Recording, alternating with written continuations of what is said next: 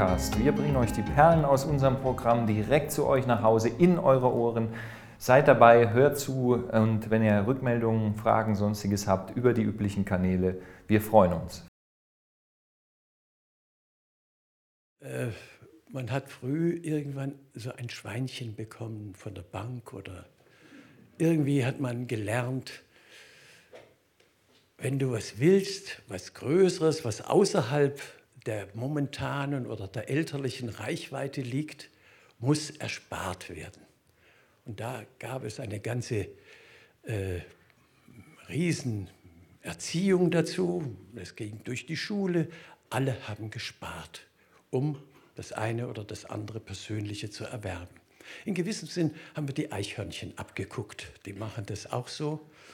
Und ähm, nun erfahren wir plötzlich nicht nur Inflation, wir erfahren auch, dass wir für das, was wir zurückgelegt haben, noch Geld zahlen müssen. Verwahrentgelt. Ich habe schon gedacht, ähm, das äh, schöne, der schöne Titel von Sparkasse müsste man jetzt vielleicht ändern. Sparkasse, Verwahranstalt oder jedenfalls, es gibt ein Unwort ähm, und das heißt Negativzins.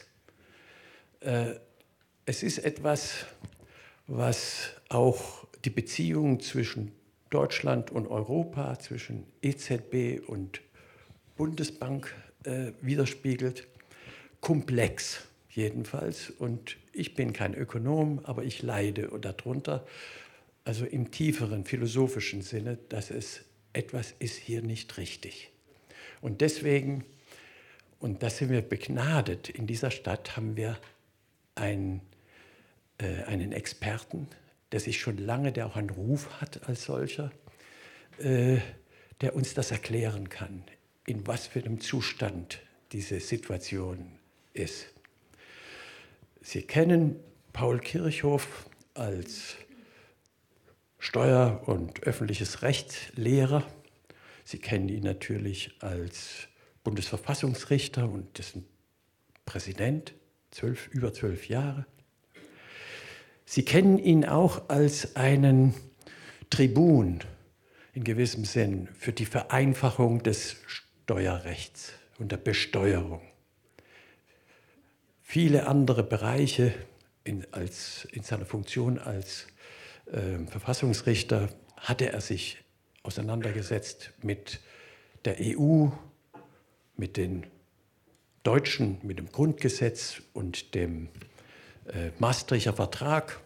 Also eigentlich das Hinterland, das man braucht, um hier ein qualifiziertes Urteil zu fällen. Und ich glaube, nicht viele Städte in diesem Land haben die Möglichkeit, sich auf solche Quellen berufen zu können. Insofern bin ich mit Ihnen glücklich, habe mich schon den ganzen Tag gefreut auf diesen Moment. Paul Kirchhoff.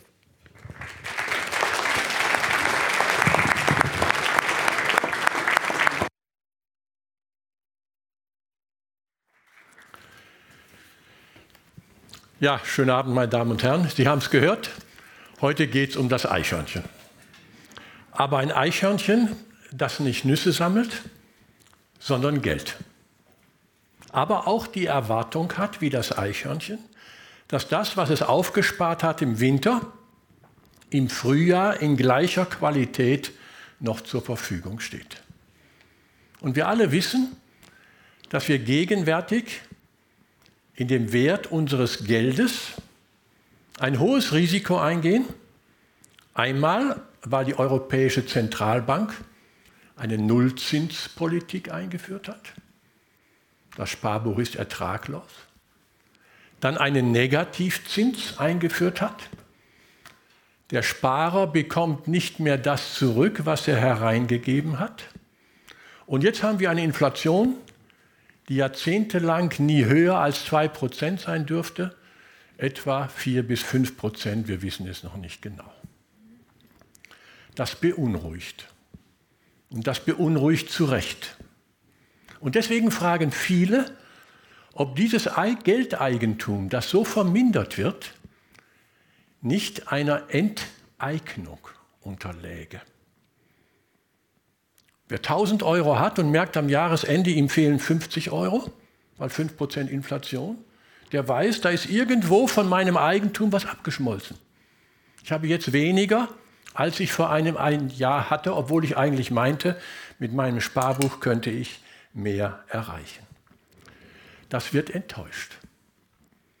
Und deswegen sagen wir zwar, das ist Enteignung, ich verliere Eigentum, aber juristisch ist mit diesem Eigentumsverlust nicht das verbunden, was wir mit einer Enteignung verbinden, nämlich wenn der Staat enteignet, aus Gründen des Gemeinwohls, und der Gesetzgeber hat es beschlossen, jemand hat ein Grundstück, wo eine Autobahn gebaut werden muss, dann muss er weichen, aber er wird entschädigt.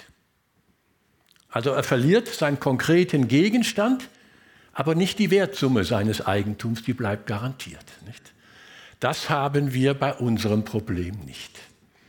Also der Negativzins oder die Inflation oder der Nullzins wird vom Staat nicht ausgeglichen durch Entschädigung. Diesen schönen Gedanken müssen wir von vornherein verabschieden. Das hat aber einen großen Vorteil. Wir nehmen den Schaden nicht hin und lassen ihn dann ausgleichen, sondern wir verwenden alle Anstrengungen unserer Rechtsgemeinschaft und unseres Freiheitswillens, um diesem Schaden vorzubeugen. Es geht um Prävention, nicht um Kompensation. Wir haben eine Rechtsordnung, die in der Lage ist, diese Gefahr zu definieren und die, ich werde mich bemühen, sie heute zu definieren. Die Lage ist schon etwas ernst, das wollen wir nicht beschönigen. Aber sie birgt die Chance der Gegenwehr mit demokratischen Mitteln, mit wirtschaftlichen Mitteln, mit der Wahrnehmung der Freiheit. Und dazu möchte ich Ihnen heute Abend sieben Überlegungen vortragen. Die erste handelt von dem, was Geld ist, ein sicher unsicheres Eigentum. Das Zweite, wir haben eine eigene Institution, die Zentralbank, die nur eine Aufgabe hat, den Wert dieses Eigentums zu sichern. Das gibt es sonst nirgendwo, für kein anderes Eigentum. Weil das Eigentum so labil ist, so abhängig von der Rechtsgemeinschaft, muss es in einer bestimmten Institution gesichert werden. Mein dritter Punkt, wo liegt die Hauptgefahr für dieses Eigentum? Staatsverschuldung. Die vierte Frage, wer ist der Hauptbetroffene? Das ist der Jedermann, der Sparer, der Wohnungssuchende, der plötzlich merkt, der Wohnungsmarkt ist vom Kapital überschwemmt, der kann mit seinem normalen Einkommen kein Haus mehr erwerben. Der Versicherer, der nicht mehr die Sicherheit hat, ob er im Ende das bekommt, was er fürs Alter gespart hat. Die Bank, wir haben es vorhin gehört, die die Funktion des Sparens nicht mehr in den Mittelpunkt stellen darf? Die Betroffene. Das müssen wir uns überlegen. Der vierte Punkt. Wer wehrt die Krise ab? Warum sind wir so passiv? Warum geschieht im Grunde nichts? Der fünfte, der sechste, wir brauchen den Wendepunkt.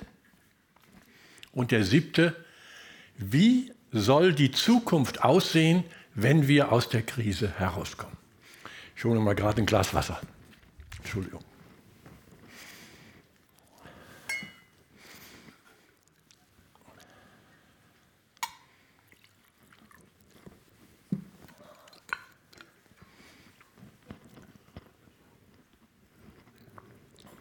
So, das ist ein bisschen unfair, weil Sie keinen haben. Tut mir leid, aber meine Stimme ist jetzt wieder frei.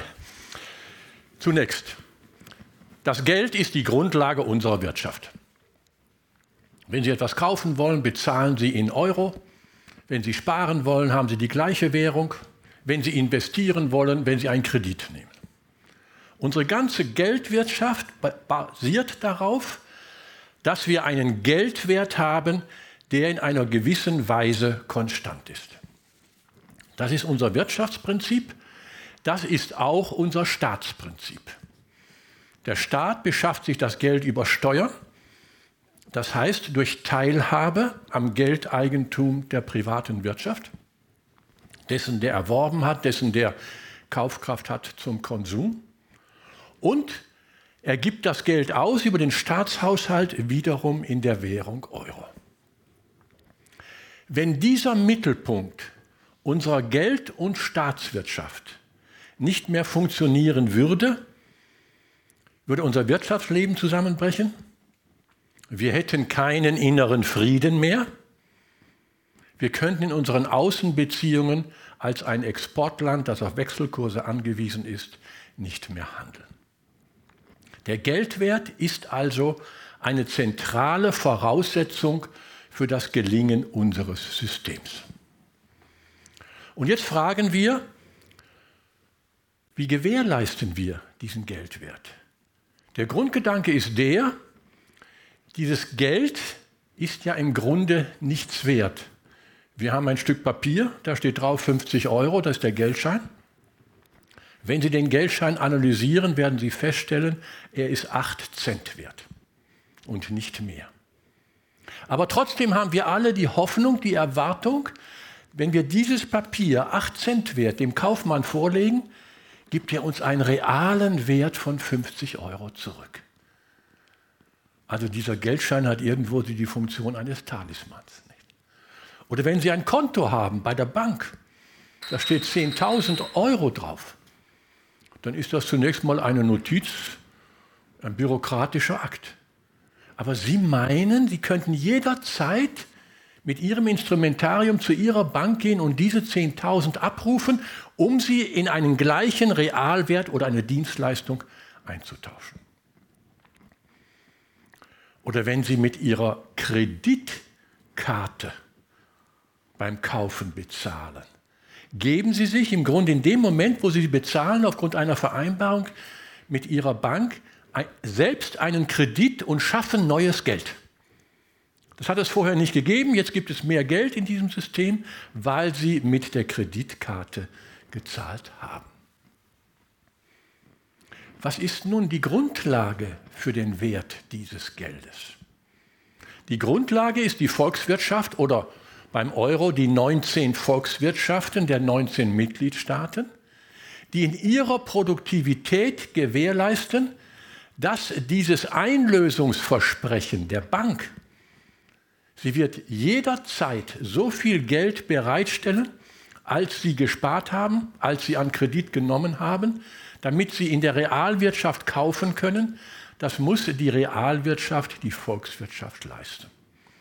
Also theoretisch heißt das, die Leistungsfähigkeit der Volkswirtschaft spiegelt, repräsentiert den Wert der gesamten umlaufenden Geldmenge. Allerdings ist die Wirklichkeit nicht so einfach. Denn es geht ja nicht nur darum, dass wir einen bestimmten Preis haben und das ist das Wirtschaftsgut, sondern dem einen gelingt es, höhere Preise zu verlangen, dem anderen niedrigere Preise zu verlangen. Oder beim Lohn. Die einen vereinbaren einen zu hohen Lohn, realpolitisch, die anderen einen zu geringen Lohn. Der Staat nimmt einen zu hohen Kredit, gibt zu viel Geld aus, als er steuerlich einnimmt. Im Im- und Export klappt der Wechselkurs nicht. Es schieben sich viele Elemente des menschlichen Willens, der menschlichen Gestaltungsfreiheit zwischen die Realität des volkswirtschaftlichen Wertes und dem Versprechen des papierenen Wertes. Und das ist das Kernproblem, weswegen wir unseres Geldwertes so unsicher sind. Und deswegen, mein zweiter Punkt, sagt die Rechtsordnung, wenn dieses Geldeigentum wegen der Gemeinschaftsabhängigkeit, der Einzelne kann es nicht beeinflussen, so labil ist, wir aber in unserem System so auf ein stabiles Geld angewiesen ist, brauchen wir eine eigene Institution, die Europäische Zentralbank, die nur einen Auftrag hat, die Stabilität des Geldwertes zu garantieren. Und welche Stabilität gemeint ist, ist im Recht in der deutschen Verfassung wie in den Unionsverträgen ausdrücklich gesagt, es ist die Preisstabilität. Also die Sichtweise des Kunden, der kauft.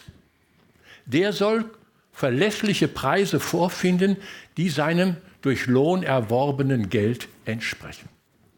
Das ist die klassische Perspektive 1948 Ludwig Erhard, später formuliert im Wohlstand für alle. Die Wirtschaft dient dem Konsumenten, damit sie dessen Bedürfnisse befriedigt. Sie dient nicht dem Anbieter, damit er Gewinne macht, das auch, aber primär ist die Wirtschaft dafür da, dass der Konsument das kaufen kann, was er gerne möchte, in einer verlässlichen Preissystem. Und Sie wissen, wir hatten 1948 eine hochriskante Währungsreform und es ist mit diesem System in einer extrem schlechten wirtschaftlichen Lage glänzend gelungen. Und wir haben konkrete Regeln, wie wir diese Preisstabilität messen. Wir denken uns einen Warenkorb, in den Warenkorb tun wir so alles rein, was der Bürger üblicherweise so da hinein braucht, was er kaufen will. Und das ist dann der Wert, an dem wir die Wertentwicklung messen.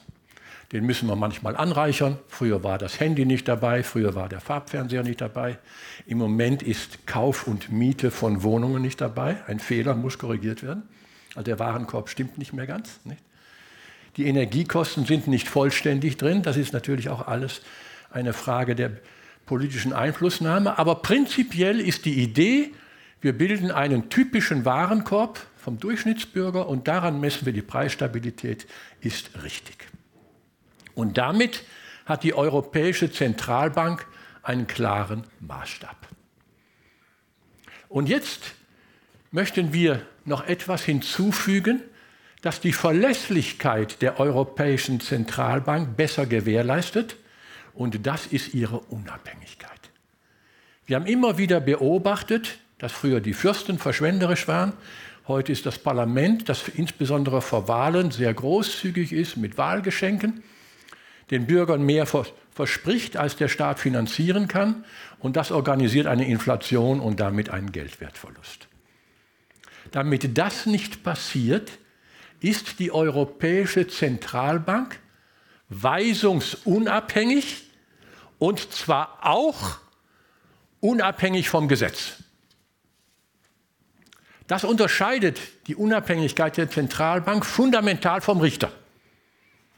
Der Richter ist weisungsunabhängig für das Gesetz, damit sein Kopf frei ist. Er will nur das Gesetz verwirklichen im Interesse von Kläger und Beklagten. Nicht? Also beim Richter ist die Unabhängigkeit eine Verstärkung der Gesetzesgebundenheit. Er nimmt Partei für das Gesetz. Bei der Europäischen Zentralbank ist es gerade die Unabhängigkeit vom Gesetzgeber, der die Stabilitätspolitik stören könnte. Das hat außerordentliche Konsequenzen für die Handlungsmittel der Zentralbank. Die Zentralbank kann nicht in Grundrechte eingreifen. Also Sie haben es vielleicht vor zwei Jahren gehört, da hat Frau Lagarde, die Präsidentin des Zentralbanks, gesagt, die Deutschen sollen mehr investieren, sie sollen nicht sparen. Das ist eine kühne Äußerung, auch stabilitätspolitisch. Manche Ökonomen sind der Kreislauftheoretiker und wenn dann ein Geld gehortet wird, geparkt wird, werden die ganz unruhig, weil dieses Geld ja dann aus dem Kreislauf der Aktivität der Wirtschaft herausgezogen ist. Das ist aber beim Sparen bei der Bank nicht der Fall, denn die Bank gibt das Geld ja nicht in den Tresor, da liegt es rum, sondern sie nutzt es für Investitionen. Nicht? Sie setzt es ein, sie gibt den Kredit weiter und dann ist es die Investition der Bank als Sachkundige und nicht die Investition des Sparers, der vielleicht nicht so sachkundig ist. Also dieses Argument, ich würde Geld der Produktivität des Kreislaufes entziehen beim Sparen, die ist wohl nicht vertretbar. Aber die EZB könnte jetzt dieses Gebot, du darfst nicht sparen, du musst investieren, nicht anordnen, weil das ein Eingriff ist, die in die Eigentümerfreiheit ist. Und das darf nur der Gesetzgeber. Und darf nicht eine Gewalt, die gegen das Gesetz abgeschirmt ist, sondern das ist dem demokratisch gewählten Gesetzgeber vorbehalten. Und deswegen hat die Europäische Zentralbank nur sogenannte weiche Instrumente. Sie kann locken, sie kann verführen, mit dem goldenen Zügel den Bürger ein bisschen lenken, aber sie kann nicht befehlen. Und das ist im Grunde das große System der EZB. Sie macht Zinspolitik, sie kann die Höhe des Zinses beeinflussen. Bei drohender Inflation hohe Zinsen, bei drohender Deflation, also wenn es nicht funktioniert, niedrige Zinsen, damit Investitionen angeregt werden. Das ist das Instrumentarium der EZB, das bei der Deutschen Bundesbank 40 Jahre vorzüglich funktioniert hat und bei der Europäischen Zentralbank bisher auch leidlich funktioniert hat. Wir haben bisher eine große Inflation noch nicht gehabt. Wir haben so ein bisschen, wenn ich es mal im Bild sagen darf, jetzt am Ende des Winters das Gefühl, die EZB kann, wenn man sein Auto auf Dauer parken will, die nächsten vier Jahre, und dann sagen wir die nächsten vier Wochen, dann ist es übersichtlich. Die nächsten vier Wochen und sie parkt das Auto auf einem zugefrorenen See. Dann kann die EZB die Stabilität des Eises nicht gewährleisten. Sie ist kein Akteur im Wirtschaftssystem. Aber sie kann den Zugang zum See und den Abgang zum See organisieren. Und sie kann, wenn die Frühjahrsschmelze droht, rechtzeitig warnen, hoppla, jetzt wäre Zeit, du solltest dein Auto bitte mal an Land fahren. Das sind ihre Möglichkeiten, die sie, wie sie handeln kann und wie sie auch handeln wird. Allerdings ist jetzt etwas sehr Dramatisches passiert. Zwei Dinge. Wir hatten bisher aus der Tradition der Deutschen Bundesbank immer die Regel, dass eine Inflation, dass das Ziel, auf das die EZB hinwirken muss, jährlich nie höher sein darf als 2 Prozent. Also man nimmt eine gewisse Inflation hin, einfach damit man auch da beweglich ist. Und Inflation bedeutet, der Eigentümer verliert 2% seines Geldes.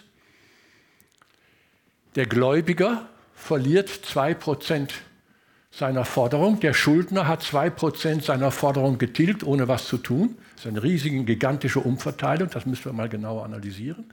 Also niemals eine Inflation oberhalb von 2%.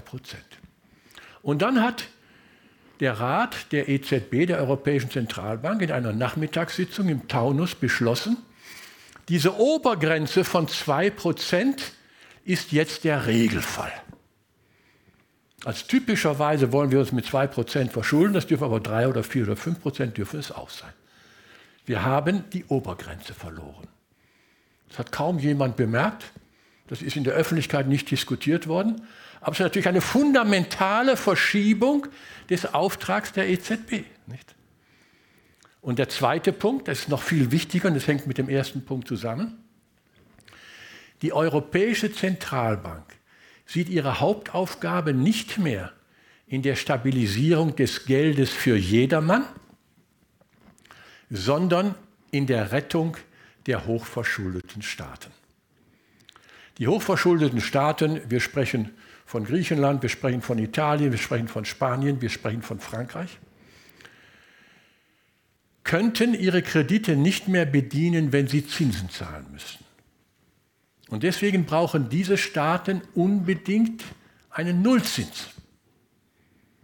Und noch besser, Negativzins in der Umkehrung, das ist ja der Kreditnehmer dann, sie brauchen den Zins subventioniert. Wenn diese Staaten bei der Europäischen Zentralbank einen Kredit nachfragen, dann bekommen sie als erstes einmal 0,5 Prozent der Kreditsumme als Subvention. Da steht die Welt auf dem Kopf, nicht? Normalerweise muss derjenige, der Geld bekommt, dann kann er damit arbeiten, dafür bezahlen einen Zins, nicht? Und er bekommt jetzt, weil er Kredite nachfragt. Und damit ist natürlich das ganze System des Darlehens das sagt, ich bekomme eine Kreditsumme und verspreche die Rückzahlung gleicher Art und Güte, das ist zerstört. Oder verfassungsrechtlich gesprochen, der Kredit, der getilgt werden muss. So steht es im 109 des Grundgesetzes drin. So steht es im 127 AEUV drin. Ein Kredit wird zurückgezahlt in voller Summe und in gleicher Art und Güte dieses System ist durch diese Veränderung der Zielsetzung völlig ins Gegenteil verkehrt. Und damit stellt sich die Frage, darf die EZB das? Und die Antwort ist ganz eindeutig, sie darf es nicht, weil es im Vertrag steht. Die ist natürlich am Vertrag gebunden. Nicht? Die EZB ist ein Vertragsorgan. Die gäbe es nicht, wenn es diesen Vertrag nicht gäbe, 127 AEUV, der diese Europäische Zentralbank mit diesem Zweck und mit dieser rechtlichen Bindung begründet. Das könnte nur die vertragsändernden Parteien. Aber Sie haben vorhin angesprochen, wir müssen immer auch das Verhältnis Verfassung, Staat, Europarecht sehen. In Europa herrscht die Meinung vor, eine Vertragsänderung ist nicht möglich, weil wir dazu die Zustimmung der Staaten in ihren demokratischen Parlamenten brauchen. In wenigen Staaten auch durch, durch Volksabstimmung brauchen. Und da sagt die Brüsseler Bürokratie, das könnte schiefgehen. Das Staatsvolk könnte nicht zustimmen. Und deswegen unterlassen wir das. Meine Damen und Herren, das ist eine Aussage, da kümmert sich keiner drum, die ist demokratisch ein Skandalon. Nicht? Wenn wir die Veränderung des Vertrages dem einstimmigen Beschluss der demokratischen Mitgliedstaaten in ihrem verfassungsrechtlich vorgesehenen Verfahren Parlamentarismus geben, und anders kann es ja gar nicht sein in einem Staatenverbund, dann können wir nicht sagen, wenn wir möglicherweise eine Vertragsänderung bräuchten, dann können wir die Staaten nicht fragen. Denn da würde vielleicht einer widersprechen und das passt uns, der Kommission, das ist die Exekutive, die Bürokratie nicht. nicht? Und also findet eine Vertragsänderung nicht statt und dann sagt die EZB, weil ich diese Vertragsänderung brauche, sie bräuchte sie nicht natürlich. Soll Geldwertstabilität. Sie kann die Staaten nicht stabilisieren. Die Staaten können sich nur mit ihrem Parlament und ihren Bürgern stabilisieren und vielleicht mit Finanzhilfen der EU. Solidarität, klar. Aber die Sanierung von Staatshaushalten beginnt beim Staat, in der Autonomie, in der Finanzautonomie des jeweiligen Staates. Und deswegen sagt das geltende Recht, weil es diese Entwicklung beobachtet, dass wir hier rechtliche Grenzen setzen müssen. Und das ist mein dritter Punkt. Und da haben wir eine große Erfahrung und deswegen ist das Grundgesetz so angelegt und deswegen sind die Unionsverträge so angelegt. Die wesentliche Bedrohung des Geldwertes geht von den Staaten aus, die sich verschulden. Wir haben die Erfahrung etwa im 16. Jahrhundert Genua. Die haben sich immer wieder mit ihren Prachtbauten, mit ihrer Hofhaltung, auch mit ihren Kriegen verschuldet, haben erst 25 Prozent Zins gezahlt per anno, auf die Kreditsumme dann 50 Prozent. Und nachher hat man 100 Prozent gefordert. Philipp II. von Spanien hat seine Kriege finanziert durch Kredite bei den Fuggern, erst 50 Prozent per anno und dann 100 Prozent per anno. Und deswegen hat er in seiner 30-jährigen Regierungszeit viermal Insolvenz angemeldet. Wir wissen, was passiert. Die Erfahrung, oder die Französische Revolution hatte ihren eigentlichen Ursprung darin, dass der Staat nicht mehr zahlungsfähig war. Die Fürsten haben das Geld verprasst. Ich sage es mal einfach, das ist jetzt ein bisschen karikierend, aber im Kern stimmt es. Für die Menschen war kein Geld mehr da und das haben die sich nicht gefallen lassen. Nicht? Und dann gab es die Revolution. Nicht? Und jetzt kommt die Frage, wo setzen wir an? Beim Staat und seinem Kredit ereignet sich etwas ganz anderes als beim Unternehmer und seinem Kredit. Der Unternehmer bekommt ein Darlehen, kauft mit diesem Darlehen neue Maschinen, stellt neue Arbeitnehmer ein, kauft ein Patent, erschließt sich einen neuen Markt, hat dann einen höheren Gewinn und kann aus diesem höheren Gewinn den Kredit mit Tilgung und Zins bedienen. Das ist ein kluges System. Das kann der Staat nicht. Denn der Staat, der kann mit dem Geld, baut ja Universitäten oder Krankenhäuser oder Schulen und Kitas oder Brücken und Labore, Forschungseinrichtungen, alles wunderbar, aber er bekommt dafür keinen Ertrag. Er ist ja nicht erwerbswirtschaftlich tätig. Das ist ja die Pointe beim Staat. Nicht? Er schafft für die Bürger Einrichtungen, aber er erwirbt damit nicht Geld, er macht keinen Gewinn. Und deswegen ist die These, die früher mal im Grundgesetz stand, jeder Staat darf sich so hoch verschulden, als er investiert. Also er kann mit der Verschuldung die nächste Generation belasten, wenn er mit der Investition die Segnungen der Geldverwendung auch an die nächste Generation weitergibt. Das kann nicht funktionieren, weil in diesem Sinne der Staat nicht investieren kann. Tilgung und Zins müssen bezahlt werden aus den Steuereinnahmen. Und wenn man sich heute verschuldet aus den heutigen Steuereinnahmen und nicht aus den Steuereinnahmen der nächsten Generation. Aber die Verführung ist die, ich nehme heute einen Kredit auf, Die durchschnittliche Laufzeit von staatlichen Krediten ist sechs Jahre. Das ist länger als eine Wahlperiode. Wir haben eine Wahlperiode beim Bund von vier Jahren, beim Land von fünf Jahren. Also man hat es immer in die nächste Wahlperiode verschoben. Der Politiker denkt in einer Wahlperiode, weil er, das ist legitim, wiedergewählt werden will. Und wenn wir dann jetzt Green Deal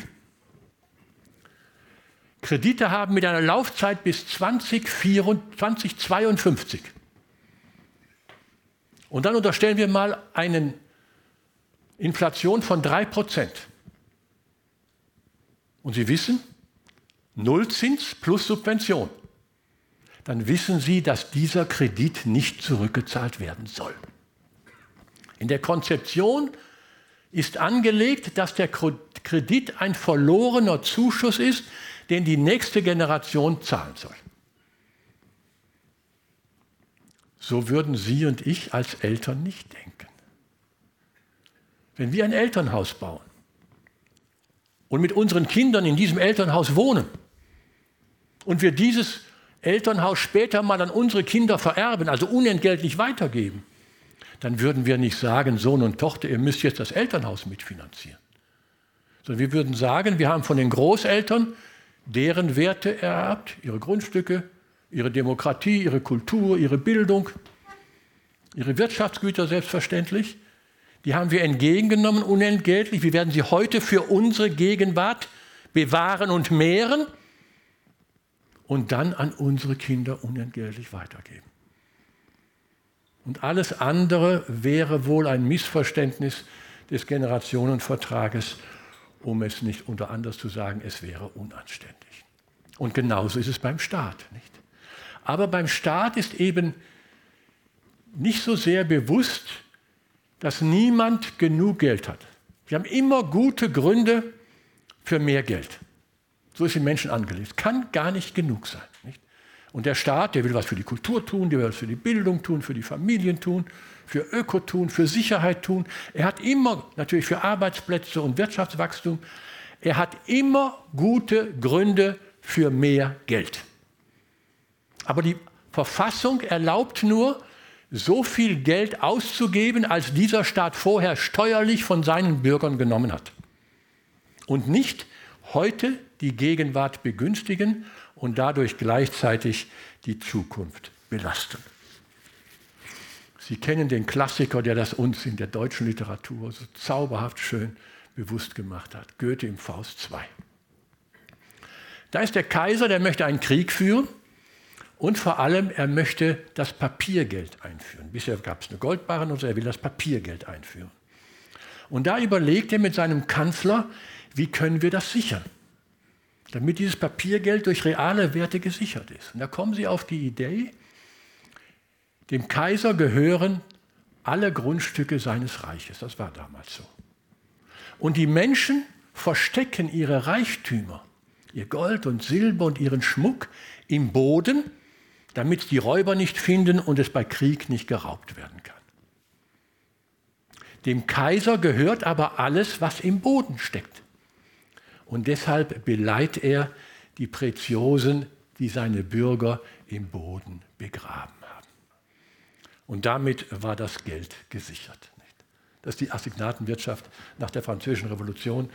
Das hatte Goethe vor Augen und hat es Mummenschanz genannt. Und so muss man es nennen.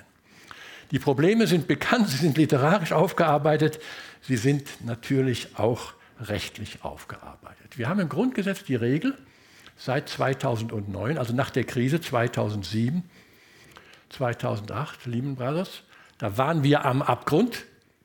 Und da hat das deutsche Parlament die Kraft gehabt, mit zwei Drittel Mehrheit die deutsche Verfassung zu verändern und ein Verschuldungsverbot einzuführen mit Übergangsregeln bis 2018, äh 2016 für den Bund, 2020 für die Länder gilt heute allgemein. Es gibt Ausnahmen, Naturkatastrophe, Pandemie. Pandemie ist eine Ausnahme, das wissen wir alle. Ich spreche vom Regelfall jetzt nicht, der jetzt hoffentlich bald wieder einsetzt. Nicht? Der Staat darf sich nicht verschulden. Punkt.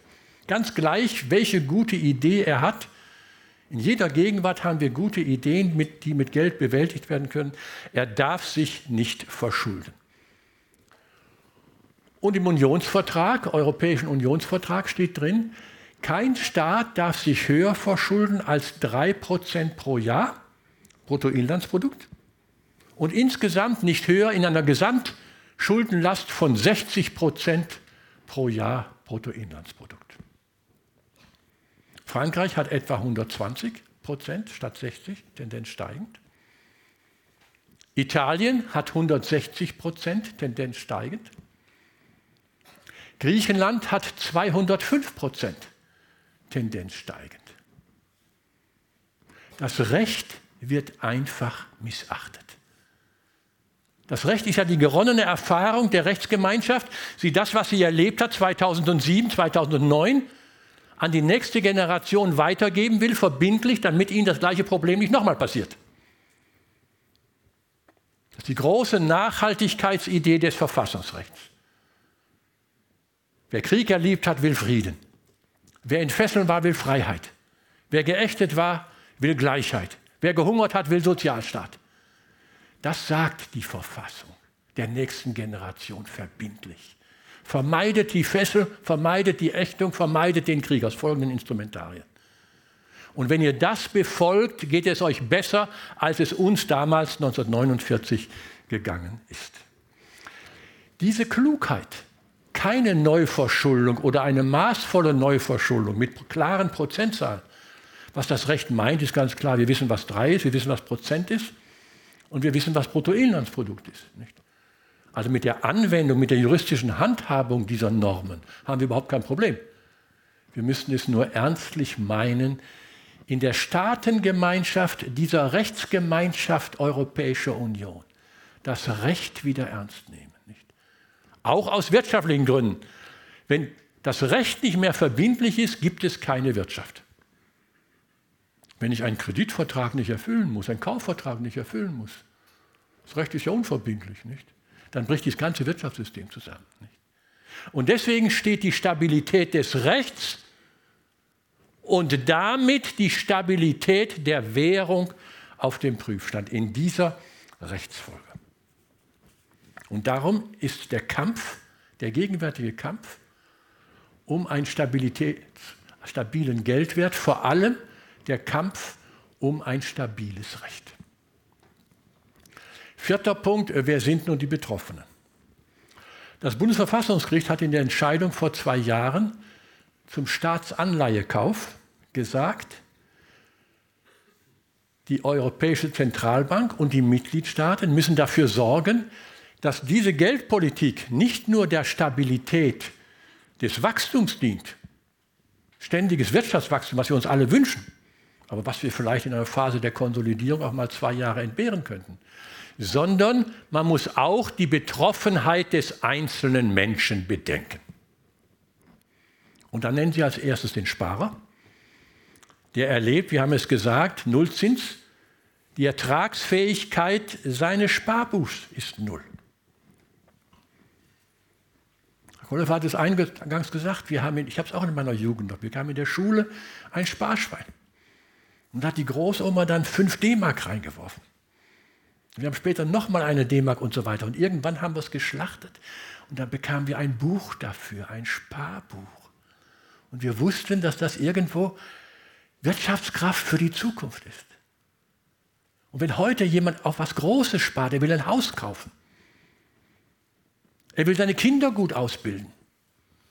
Er will für sein Alter vorsorgen, damit er in gleichem Wohlstand weiterleben kann, wie er es in aktiven Zeiten erlebt hatte. Dann ist es eine Tugend. Das ist ein Kern unseres Wirtschaftssystems. Wir müssen Kapital sammeln, dann entsteht etwas Großes. Wenn wir nur konsumieren und haben keine Kapitalakkumulation für die Firmengründung, für den Hausbau, für die Ausstattung der Jugend, dann haben wir etwas in diesem Wirtschaftssystem fehlgemacht. Und jetzt sagt die EZB, wenn du sparst, musst du jedes Jahr 0,5 Prozent deiner Sparsumme abgeben. Also das Versprechen, ich gebe mein Geld 1000 rein und ich bekomme 1000 gleicher Art und Güte zurück, das gilt noch, steht im BGB drin, im bürgerlichen Gesetzbuch drin. Aber nach der EZB darf es nicht mehr sein. Es wird faktisch, nicht rechtlich, es wird faktisch das Sparen verboten. Und da fehlt in diesem ganzen Geldsystem etwas Fundamentales. Denken Sie mal an den Bürger, der durch Hauskauf oder Miete sesshaft werden will. Der ist ganz anders eingebettet in unserer Rechtsordnung. Er sorgt sich um die Nachbarschaft, den nachbarschaftlichen Frieden, um die Infrastruktur in den Schulen, um die Läden, um die öffentliche Sicherheit und Ordnung. Weil er dazugehörig ist, weil er jetzt räumlich verankert dies sein Lebensmittelpunkt ist. Er ist ein ganz anderer Bürger als derjenige, der mal vorbeizieht und in 14 Tagen den Ort verlässt. Und deswegen ist es so bedrückend, dass diese Zentralbankpolitik gerade und ganz bewusst ansetzt an den Bürger, der sagt, ich möchte mein Geld risikoarm aufbewahren, bin dafür bereit, einen kleineren Zins 3% an jedem Jahresende hinzunehmen. Das ist eine Grundfunktion des Wirtschaftens, die wir jetzt durch die EZB, Nullzinspolitik und Negativzinspolitik, es wird die Ertragsquelle zerstört und es wird die Substanz vermindert. Und das ist natürlich eine Eigentumsstörung, die verfassungsrechtlich so nicht vorgesehen ist. Und dann sagt die EZB, ist überhaupt kein Problem, du kannst doch anlegen in Fonds oder kauf doch Aktien. Aber das will der Bürger gerade nicht, weil er sich im Finanzmarkt nicht auskennt, er will sich auch nicht darum kümmern. Er will krisensicher anlegen. Also die Entscheidung, wie ich mit meinem Potenzial umgehe in Freiheit, ist immer noch dem Freiheitsberechtigten zugestanden und nicht der Hoheitsgewalt EZB. Nehmen wir mal an, da will der Anton die Bertha heiraten. Da sagt der Staat, das darfst du nicht. Aber reg dich nicht auf, du kannst die Christa heiraten. Dann sagt er, nee, nee, das wollte ich nicht. Ne? Es kommt auf den Menschen an, was er will und nicht auf den Staat, was dieser für richtig hält. Und deswegen müssen wir auch hier sehen, der Sparer ist der Hauptbetroffene. Dann ist der Anleger betroffen. Begünstigt. Er verkauft ja die Staatsaktien, die Staatsanleihen an die Europäische Zentralbank. Die Europäische Zentralbank gibt dem Finanzmarkt, das sind die Großanleger, das sind die Fonds, das sind die Versicherungen, das sind die Banken, das sind die Spekulanten, denen gibt er Kredit und mit diesem Kredit kaufen, kauft der Finanzmarkt die Staatsanleihen und dann verkauft er sie an die EZB. Das ist natürlich ein Bereicherungssystem, das ist unglaublich. Nicht? Und dann ist so viel Geld am Finanzmarkt, dass der Finanzmarkt nicht mehr weiß, wohin mit dem Geld. Wir müssen uns mal die Summen klar machen. Die EZB hat monatelang jeden Monat 20 Milliarden Euro auf den Markt geworfen, neues Geld. Im Moment wirft sie 80 Milliarden äh, also Euro, neues Geld auf den Markt. Wir müssen uns mal, und jetzt haben wir ein, der, das Verfahren PSPP vom Bundesverfassungsgericht, da ging es um einen Anleihekauf in der Höhe von 2,3 Billionen Euro. Dagegen hat das Verfassungsgericht gekämpft und es kämpft es weiter. Die Resonanz in der Öffentlichkeit und die Unterstützung auch gerade in der deutschen Öffentlichkeit ist nicht sehr groß. Wir müssen uns mal klar machen, was das bedeutet. Nehmen wir mal an, in Heidelberg würde ein Wohngrundstück eine Million kosten. Das ist eine gegriffene Größe. Also Durchschnittswert eines Wohngrundstücks eine Million. Das können wir uns vorstellen. Wenn jetzt die EZB zwei Milliarden auf den Markt wirft, kann sie alle Wohngrundstücke von Ziegelhausen kaufen damit. Wenn sie 20 Milliarden auf den Markt wirft, was sie monatlich getan, getan hat, kann sie alle Wohngrundstücke von Heidelberg kaufen. Wenn sie zwei Billionen auf den Markt wirft, was sie beim PPSP getan hat, was sie bei Corona getan hat und was sie bei Green, Green Deal jetzt nochmal tun wird, jeweils nochmal zwei Milliarden, dann kann sie die Wohngrundstücke der Republik kaufen. Wir können uns nicht mehr damit zufrieden geben, in abstrakten Größen zu denken. Dann machen wir ein paar Statistiken und Kurven und Prozentzahlen und keiner versteht, worum es geht. Es ereignet sich eine gigantische Umverteilung. Ich sage es plakativ, aber es ist der Kern der Wahrheit von arm zu reich. Der Sparer darf nicht mehr sparen und der Anleger der sein Häuschen schon hat und seinen Lebensunterhalt schon gesichert hat, ein bisschen freies Kapital hat und auch ein bisschen Spielgeld hat, der bekommt die Kredite und kauft mit den Krediten Staatskredite und verkauft sie an die EZB. Dieses System müssen wir diskutieren, dieses System müssen wir in unserer Öffentlichkeit aufdecken. Wir haben eine kritische Öffentlichkeit, die allerdings in diesem Falle nicht besonders gut unterrichtet ist. Der dritte Betroffene ist der Wohnungssuchende, wir haben es angesprochen. Er kann, er ist fleißig, er ist gut ausgebildet, bekommt ein ordentliches Honorar als Lohn, aber er hat keine Chance in Heidelberg, wo er lebt und wohnt, sich ein Haus zu kaufen, weil sein Monatseinkommen nicht ausreicht. Das ist nicht der Verteilungsgedanke, den wir in einem Geldwertstabilität orientiert am Warenkorb, kauforientiert, kundenorientiert zu entwickeln ist. Und deswegen müssen wir, und das sagt das Verfassungsgericht ausdrücklich und mit Nachdruck, vor allem auch an den Wohnungssuchenden, an den Versicherten, das ist hochdramatisch, sie erwerben eine Versicherung, sei es privat, sei es eine Sozialversicherung, und, in, in, und erwarten in 20 Jahren, sie kriegen dafür monatlich 1000 Euro. Das ist eine Anwartschaft, die haben sie verdient durch ihre Beitragszahlung. Das ist eine Eigentumsposition im rechtlichen Sinne. Aber der Schuldner ist die nächste Generation. Die muss erstens mal da sein, demografisches Problem. Sie muss gut erzogen sein. Sie muss leistungsfähig und leistungsbereit sein. Und sie muss loyal sein gegenüber dem, was der Gesetzgeber heute gesprochen hat, versprochen hat. Und nicht, was der Gesetzgeber morgen sagt. Denn der sagt vielleicht, nee, ich gebe das Geld für euch. Ihr seid die arbeitende Generation und die ausgeschiedene Generation interessiert mich nicht.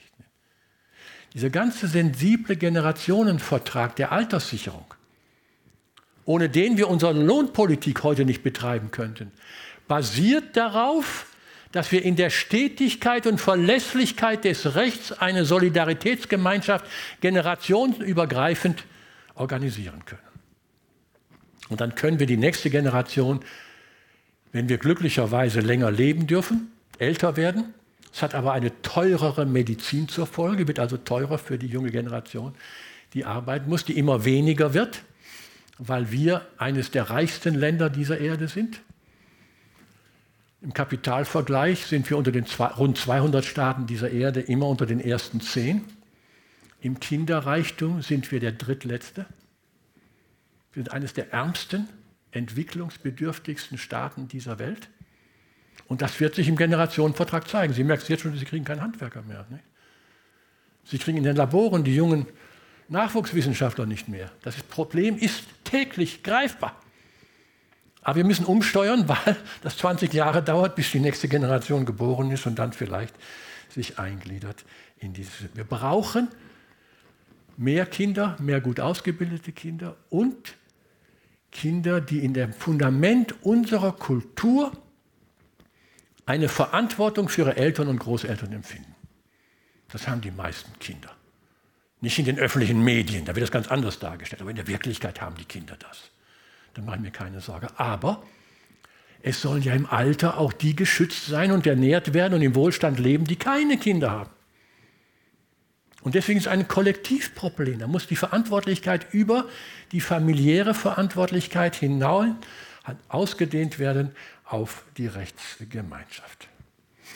Und wenn jetzt betroffen ist auch der Finanzmarkt, ich habe es eben gesagt, der eine Überkapazität an Geld auf sich zukommen sieht. Die ganzen Gelder der EZB gehen ja nicht an die Sparer, sondern die gehen an diejenigen, die die Aktien kaufen und die Staatsanleihen kaufen.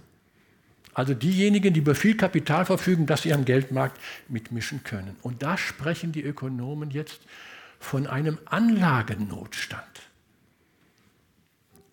Der Jurist würde sprechen von einer Überkapazität an Geld. Wir müssen die Geldmenge reduzieren. Die EZB muss hier vieles Geld wieder einsammeln, damit das Geld wieder der Produktivität der Volkswirtschaft entspricht. Aber die Ökonomen oder einige Ökonomen sagen, aber das sind maßgebliche, die etwas zu sagen haben, verbindlich in der Politik, wir haben einen Anlagenotstand und deswegen muss die EZB diesen Anlagenotstand, ich weiß nicht, wo ich mein Geld platzieren soll, auffangen und dort dieses Geld hereinnehmen und mit Zins später zurückzahlen. Jetzt vergleichen Sie mal diese Darlehensgeber und die Sparer. Nicht? Die einen dürfen nicht und die anderen kriegen von der EZB einen Zins. Meine Damen und Herren, das kann so nicht weitergehen. Nicht? Wir wollen hier nichts dramatisieren, aber der Befund ist so, dass wir ernstlich sagen müssen, wir müssen jetzt sehr bald den Wendepunkt organisieren. Wir fragen noch ganz kurz vorher, fünftens, wer stoppt diese Entwicklung? Zurzeit der Bürger nicht, weil er Staatsleistungen will. Wir haben nur die Gespräche, was kann der Staat noch leisten. Nicht? Wir haben nicht eine öffentliche Debatte, wie viel Steuern muss der Staat noch mehr erheben, um das leisten zu können, was er schon versprochen hat. Sondern alle entfalten eine Fantasie, was der Staat noch mehr tun könnte und drängt ihn damit in den Kredit. Und der Abgeordnete Demokratische ist ein guter Demokrat, der will dem Bürger geben, was der Bürger gerne hätte. Nicht? Also die Reformimpuls muss vom Bürger ausgehen und der muss sagen, ich will in diesem Staat leben, der nur das verspricht, was er auch erfüllen kann. Und deswegen müssen wir immer den Zusammenhang sehen, Steuerzahlungen und Staatsleistungen. Und wenn wir gegenwärtig die große Empfehlung haben, das Zukunftsmodell niedrige Steuern und höhere Staatsleistungen bei zu hoher Staatsverschuldung, fehlt noch der zündende Gedanke, wie wir das zusammenkriegen. Nicht? Das kann ja nicht funktionieren. Nicht? Entweder oder. Viel mehr Steuern zahlen, dann gibt es natürlich einen Wirtschaftsabschwung, das ist ja selbstverständlich. Wir haben uns darauf eingelassen, die Kreditlast, die Kreditsegnung heute zu geben und die Kreditlast der nächsten Generation aufzubürden. Wer hilft? Das Bundesverfassungsgericht. Es ist beharrlich und unbeirrt beanstandet er das. Die öffentliche Meinung hat das Gericht nicht sehr unterstützt.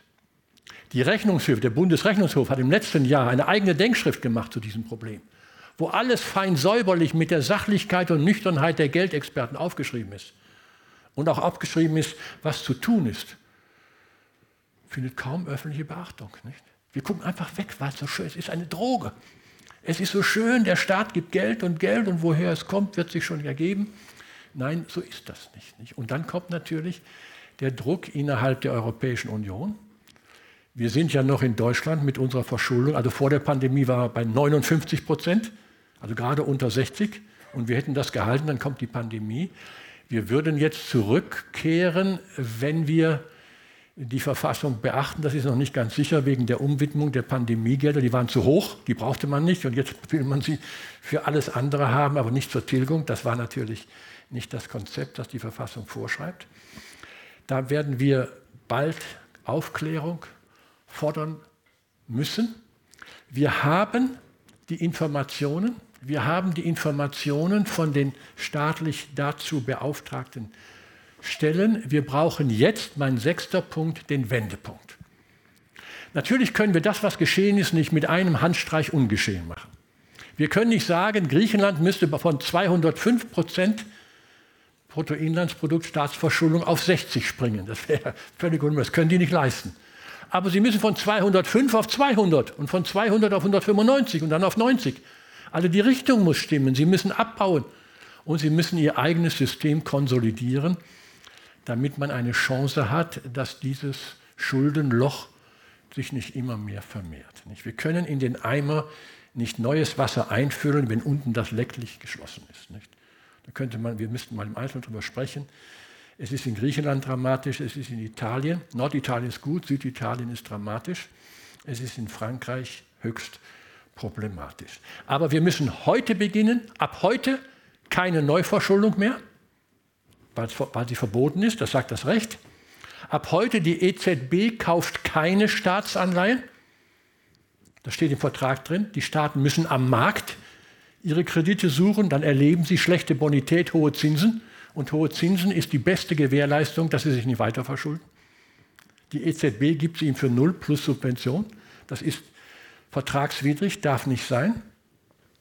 Die Kredite müssen zu den üblichen Bedingungen aufgenommen werden. Sie müssen wie vereinbart in sechs Jahren zurückgezahlt werden und nicht wie selbstverständlich verlängert werden mit einem neuen Kredit.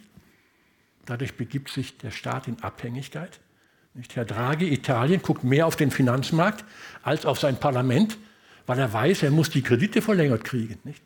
Dann verschiebt sich das ganze demokratische System und die Verantwortlichkeit aller Hoheitsgewalt letztlich beim gewählten Parlament, das der Wähler abwählen kann, die funktioniert nicht mehr, weil das Parlament überhaupt keine Rolle mehr spielt. Er hat ein Stück Souveränität aufgegeben und die Öffentlichkeit muss aufgeklärt werden. Ich sage es mal konkret. Wenn wir jeden Abend im Fernsehen den Sachs sehen, der, der läuft durch, wie also die Entwicklung der großen Aktiengesellschaften, der 40 größten in Deutschland, in der Wertsubstanz und in dem Ertrag verlaufen ist, dann freuen wir uns, wenn es aufwärts geht, 16.000 überschritten, wenn es 15.000 sind wir tief bestürzt. Wir sollten wenigstens einmal in der Woche statt des DAX durchlaufen lassen, wie sich das Sparvermögen entwickelt. Das sind viel mehr Betroffene, mehr als, weit mehr als die Hälfte der Haushalte in Deutschland sind Sparer. Damit die Öffentlichkeit mal sieht, was passiert mit diesen Sparvermögen, wie wir es immer gesagt kriegen, was mit den Aktienvermögen passiert. Das wäre mal ein Auftrag an die Medien, um hier ein Bewusstsein von den Problemen zu schaffen. Und natürlich, wir müssen zurück zum Recht. Ich sagte das schon. Was bedeutet das? Und das ist mein Schluss. Wir haben, weil die Lage so ist, dass wir ein Weiter so nicht mehr ertragen können. Das mag noch ein Jahr gut gehen, aber wir müssen jetzt gegensteuern. Und dann müssen wir eine Vorstellung haben, welche Chance bietet diese Krise uns? Und sie bietet ungeheure Chancen. Ich möchte es nur als Grundlage unserer Diskussion einmal kurz in zehn Punkten sagen. Erstens, Geld gibt es nur, wenn es durch Anstrengung verdient worden ist.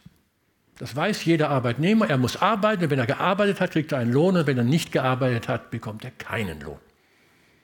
Im Finanzmarkt bekommt man etwas bei Wohlverhalten gegenüber der EZB, wenn man die Hand aufhält. Das ist ja kein verdientes Geld. Das ist erspieltes Geld. Das ist zugewiesenes Geld. Das ist geschenktes Geld. Also wir müssen wieder zurückkehren das anstrengungslose Einkommen gibt es nicht. Für jedes Einkommen muss der, der es bezieht, sich anstrengen. Das ist das Grundprinzip unserer Wirtschaft. Und wenn Sie dann wissen, dass nach vorsichtigen Schätzungen am Finanzmarkt das Zwölffache dessen umgesetzt wird, was am Realmarkt umgesetzt wird, dann wissen Sie, was sich dort wirtschaftlich ereignet. Zweiter Punkt.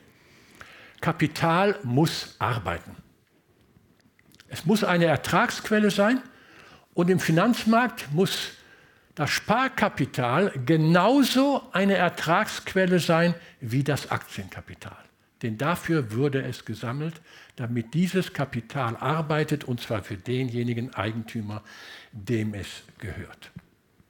Drittens, auch die privaten Haushalte entscheiden autonom, wie sie ihr Geld anlegen. Und wenn Sie es risikoarm anlegen, gegen eine geringe Rendite, 3% Sparzins, ist das Ihr gutes Recht. Und wenn Sie so entschieden haben, muss der Finanzmarkt dafür die seit 80 Jahren geläufigen Instrumentarien bereithalten. Das ist das Mindeste, was man im Sinne der Gleichheit der Chancen erwarten kann. Viertens, die Staatsverschuldung ist verboten. Punkt. Ist geltendes Recht. Bitte beachten. Braucht man nichts zu sagen. Steht im Grundgesetz drin, steht in den Unionsverträgen mit der Modifikation 3% und 60% drin. Fünftens, ganz wichtig, das gegenwärtige Steueraufkommen. Was der Steuerzahler von heute an seinen Staat gezahlt hat, wird in vollem Umfang im Staatshaushalt an die Allgemeinheit der Steuerzahler zur Verbesserung unserer Lebensbedingungen zurückgegeben. Und kein Cent geht an den Finanzmarkt denn der hat dazu nichts beigetragen. Auch das ist ein Gleichheitsproblem. Dass der Steuerzahler gewiss ist, alles, was ich an diesen Staat zahle, bekomme ich nicht individuell zurück, das ist ja klar. Aber die Allgemeinheit der Steuerzahler wird durch dieses Geld im Staatshaushalt begünstigt. Darauf kann sich der demokratische Bürger verlassen. Sechstens, die Steuererträge jedes Jahres sind die Obergrenze für die staatliche Ausgabenpolitik. Der Bürger und der Abgeordnete weiß, was ich vorher vom Bürger nicht genommen habe, durch Teilhabe am Erfolg seines privaten Wirtschaftens. Der Staat hat keinen Wirtschaftsbetrieb, er hat ein Hofbräuhaus, aber er hat prinzipiell keine Wirtschaftsbetriebe. Der Staat kann nur das geben, was er vorher steuerlich genommen hat. Die Steuererträge sind die Obergrenze der Staatsausgaben. Siebtens, der Zins ist einer der verlässlichsten Krisensignale. Wenn der Zins zu hoch wird, droht Inflation. Wenn der Zins gegen Null tendiert, eine Deflation, die Wirtschaftsbremse. Und deswegen müssen wir gegensteuern. Alle Ökonomen sind sich einig, dass der Zins ein ganz wichtiges Signal ist, ob die Wirtschaft funktioniert oder nicht. Und dieses Signal dürfen wir nicht durch Intervention der EZB verfremden, dass es nicht mehr aussagefähig ist. Achtens, Euro ist gleich Euro. Die EZB stabilisiert den Euro in der Hand jedes Eigentümers. Wenn der Bettler nur 5 Euro in der Hand hat, beansprucht er die gleiche Stabilität des Euro wie der Großaktionär mit 5 Milliarden Aktien. Euro ist gleich Euro, ganz gleich in welcher Hand welches Eigentümers dieser Euro ist. Das ist der Auftrag der EZB. Neuntens, die politisch Handelnden, insbesondere das Parlament bei der Haushaltsberatung, sind nur dem Wähler und gegenüber dem Wähler in ihrer parlamentarischen Entscheidung verantwortlich. Kein Blick auf den Finanzmarkt. Der Finanzmarkt hat keinen Einfluss, obwohl er kapitalmächtig ist, auf die Demokratie. Und deswegen dürfen wir auch keine Abhängigkeiten schaffen durch überhöhte Verschuldung. Und zehntens und am Schluss, das haben Sie schon so schön gesagt, mit der Benennung der Sparkassen und Darlehenskassen, wie sie alle heißen. Die Banken betreiben wieder das Kreditgeschäft und nicht nur das Provisionsgeschäft. Auch das ist wichtig für das Wirtschaftsvertrauen die Darlehenskasse, die Sparkasse, die Regionalbank oder die Ihnen vertraute Großbank schafft Vertrauen. Sie kennt Ihre Verhältnisse, sie kennt die Wirtschaftsverhältnisse dort, wo Sie wirtschaften und arbeiten. Und diese Vertrauensbasis bestimmt den Kredit, nehmen Sie ihn wörtlich, ist die Vertrauensgrundlage dafür, dass man Geld gibt. Der Kredit ist das Handlungsmittel des ganzen Finanzmarktes. Es läuft alles über Kredite. Das ist im Grunde das einzige Handlungsmittel auch der EZB und des Finanzmarkts in Geben und Nehmen, Leihen und Verleihen. Und deswegen muss dieser Kredit im Mittelpunkt stehen, auch in der regionalen Politik dessen, der ein Haus bauen will, der eine Firma gründen will, der etwas für sein Alter vorsorgen will. Darüber würde ich jetzt gerne mit Ihnen sprechen. Schönen Dank.